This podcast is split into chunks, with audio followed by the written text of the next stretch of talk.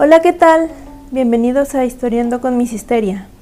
El día de hoy se abordará el tema de la conmemoración del movimiento estudiantil de 1968. Sin más, comencemos. Como hemos visto y escuchado, la historia está llena de acontecimientos que nos inspiran orgullo y en muchas otras ocasiones nos ponen a reflexionar. O bueno, por lo menos esa es la intención de este podcast. Uno de los acontecimientos más sonados dentro de la historia contemporánea mexicana es y seguirá siendo la conmemoración por los estudiantes caídos y desaparecidos durante la represión por parte del expresidente Gustavo Díaz Ordaz y su gabinete. Pero, ¿por qué se manifestaban los estudiantes de ese entonces? ¿Qué los motivó a salir a las calles? Esta y otras cuestiones se tratarán de resolver de manera breve a continuación. Revisando los antecedentes de ese entonces, se puede percibir una ola de cambios emanada de muchas universidades alrededor del mundo. Muchos jóvenes en ciudades como Berlín, Praga y París empezaban a cuestionar al sistema y a los gobiernos de sus países. Este ambiente fue propiciado por un ambiente de posguerra que muchas familias vivieron y que a su vez dejaron huellas en la población. Estos estudiantes trataban de romper con una cultura tradicionalista. La respuesta de los gobiernos fue la represión. Aquellas ideas de cambio y de rompimiento que circulaban en las principales ciudades europeas no tardaron en llegar a México.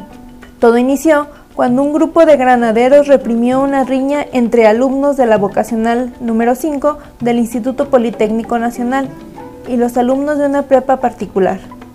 Los agentes interrumpieron en las vocacionales 2 y 5, hiriendo a profesores y alumnos. Tres días después, la Universidad Nacional Autónoma de México se declaró en huelga indefinida. En esos momentos en la Ciudad de México se estaba viviendo uno de los acontecimientos más esperados por el expresidente y en general por una gran parte de la población la inauguración de los Juegos Olímpicos México 68, única ocasión en que se ha celebrado un evento deportivo de esta magnitud en el país, el cual inició el 12 de octubre de ese mismo año. En este contexto, muchos choques y confrontaciones se siguieron presentando entre el ejército mexicano y los estudiantes. El enfrentamiento estaría a punto de escalar a proporciones insospechadas por la población civil de ese entonces. Fue el 1 de octubre de ese año cuando el ejército desocupó las instalaciones de la UNAM y el IPN, que mantuvo tomadas con un movimiento estratégico previo a la masacre del día siguiente en la Plaza de las Tres Culturas. Politólogos e historiadores coinciden en señalar que este movimiento y su terrible desenlace incitaron a una permanente y más activa actitud crítica y opositora de la sociedad civil, principalmente en las universidades públicas así como alimentar el desarrollo de guerrillas urbanas y rurales en los años 70. Se habla de cientos de muertos y desaparecidos, de personas que perdieron su libertad por manifestarse en contra de las políticas represivas de Díaz Ordaz.